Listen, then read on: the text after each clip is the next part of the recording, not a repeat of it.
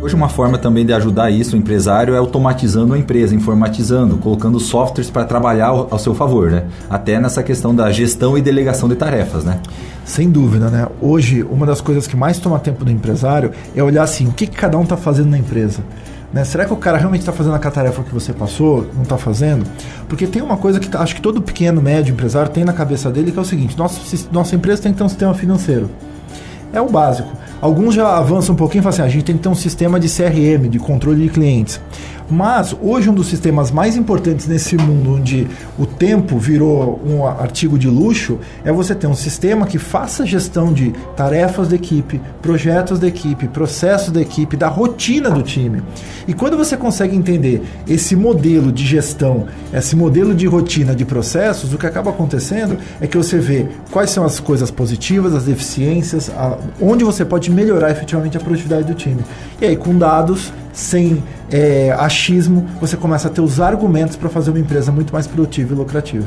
Quando o empresário está tomando essa decisão, é, ele se vê em alguns momentos também é, aquele medo de delegar. O, o software ajuda.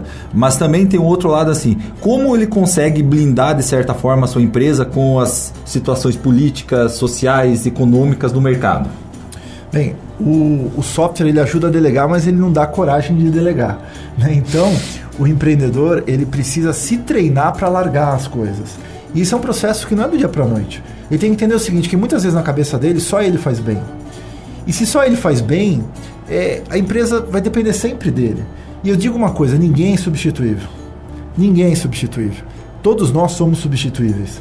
Então a gente tem que ter essa mentalidade. E às vezes a gente tem que abrir espaço para outras pessoas trazerem novas sugestões, novas formas de fazer, é, novos modelos de trabalho que às vezes a gente não viu, simplesmente porque a gente está fazendo tanto que não teve a, o tempo de pensar de uma forma diferente. Então a primeira coisa é se abrir para isso. Segunda coisa é desenvolva as pessoas. O empreendedor ele nunca tem tempo para, é, às vezes, fazer o que ele quer fazer, mas ele tem sempre tempo para refazer aquilo que deu errado porque ele esqueceu, porque virou uma urgência, coisa do tipo. Então é o seguinte: quando você for fazer alguma tarefa, você pensa, eu posso delegar isso aqui para alguém? Eu deveria estar fazendo isso, alguém do meu time deveria estar fazendo. E aí, quando você tem essa consciência e sabe que alguém deveria estar fazendo, o que você precisa fazer é delegue então. E como que eu vou delegar? Chama a pessoa na sua mesa e fala assim: olha, eu vou te treinar como fazer isso. E não é só falar, escreva isso, documente, crie um processo já. Porque aí da próxima vez que a pessoa for fazer, ele nem precisa nem perguntar para você. Ele lê lá o procedimento, como se fosse uma receita de um bolo, e ele já sabe fazer automaticamente. E aí o que, que você trabalha? Você trabalha na melhoria dos processos que foram mapeados. E não simplesmente a toda hora você fazer ou ensinar alguém para estar tá fazendo. Então a gente não precisa trabalhar mais, a gente precisa trabalhar de forma inteligente. Com relação à tua pergunta da blindagem, do externo, né? É, a gente não consegue mudar o valor do dólar, o, é, temperatura, é, conseguimos alterar fatores políticos, é, economia externa, isso a gente não tem como fazer. Mas a gente tem que pensar sempre o seguinte: o que, que eu posso, na minha empresa, fazer para blindar o meu faturamento, o meu lucro, a minha gestão, a minha equipe? Então, você tem que sempre pensar o seguinte: se eu estou com um produto A e eu dependo de um mercado X para esse produto conseguir vender, o que, que eu posso fazer para criar um produto B que vai começar a ter uma certa importância no outro mercado W, que se um for afetado, o outro não afeta. E muitas vezes o empresário, ele simplesmente, ele foca toda a sua, a sua empresa, todo o seu atendimento, às vezes em poucos clientes. Então, o americano ele fala uma coisa que é muito sábio. Ele fala assim: se uma empresa tem mais de 20% do seu faturamento na mão de um único cliente, tem alguma coisa errada. Ou seja, você deveria ter 100% do seu faturamento distribuído talvez entre 100 clientes entre 80 clientes. Ou seja, nenhum cliente tem um peso tão grande que se aquele mercado, se aquele cliente sair, ele afeta o faturamento da tua empresa.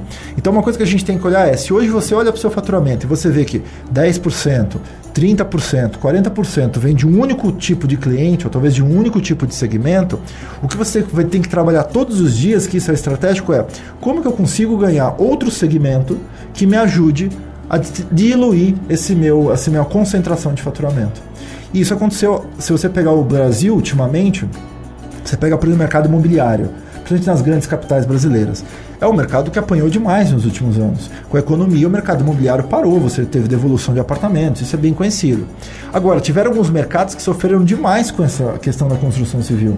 Você pega, por exemplo, é, a própria mídia, rádios, por exemplo, é, jornais, é, TVs, agências de propaganda. Eu vi agências de propaganda perderem faturamentos de milhões faturava às vezes 100 milhões, foram faturar 20 milhões. Por quê? Boa parte do seu faturamento estava atrelado a um faturamento de um mercado que simplesmente se desintegrou. Então, como o Brasil não tem uma estabilidade de nada, a gente tem que cuidar dessa instabilidade de uma forma que ela fique mais estável. E a forma de fazer isso é alocando seu tempo para diluir o seu é, risco de faturamento num único mercado, num único cliente. O planejamento é a chave do, do sucesso. Eu diria que o tempo para planejar é a chave de sucesso é, a pessoa dedicar para tempo para olhar o seu fluxo, para olhar os seus números, para olhar o que está acontecendo e a partir daí ela criar estratégias que vão vir na cabeça dela. Às vezes não vem de cara, mas às vezes ela assim, eu estou com um problema aqui. E quando você tem um problema, você começa a pensar sobre aquele problema, chega um determinado momento que aquele problema começa a tirar uma solução. E aí você fala, puxa, eu consegui é, diminuir o meu risco. Christian, obrigado pela oportunidade. Foi muito bacana bater um, um papo. Sei que você está apressado a pegar o, o voo, mas queria te agradecer de antemão pela tua vinda aqui na rádio, a gente fica muito satisfeito, é, pelas essas dicas que você deu aí para o nosso empresário aqui da cidade, aqui da região que ouve o, o nosso, o nosso programa.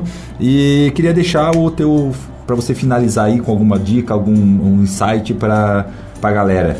Eu acho que eu sempre gosto de fechar dizendo isso, que a gente tem que parar de correr e começar a andar, porque às vezes a gente está correndo na nossa mente pessoa pergunta para você como é que tá a vida, você fala, nossa, tá uma correria. E se internamente você tá correndo, externamente você tá também, e você tá pensando assim, e, e a sua vida realmente está nessa velocidade. Que às vezes é a velocidade que você não aproveita, que você não planeja, que você perde oportunidades, que você perde dinheiro. Então para de correr e começa a andar.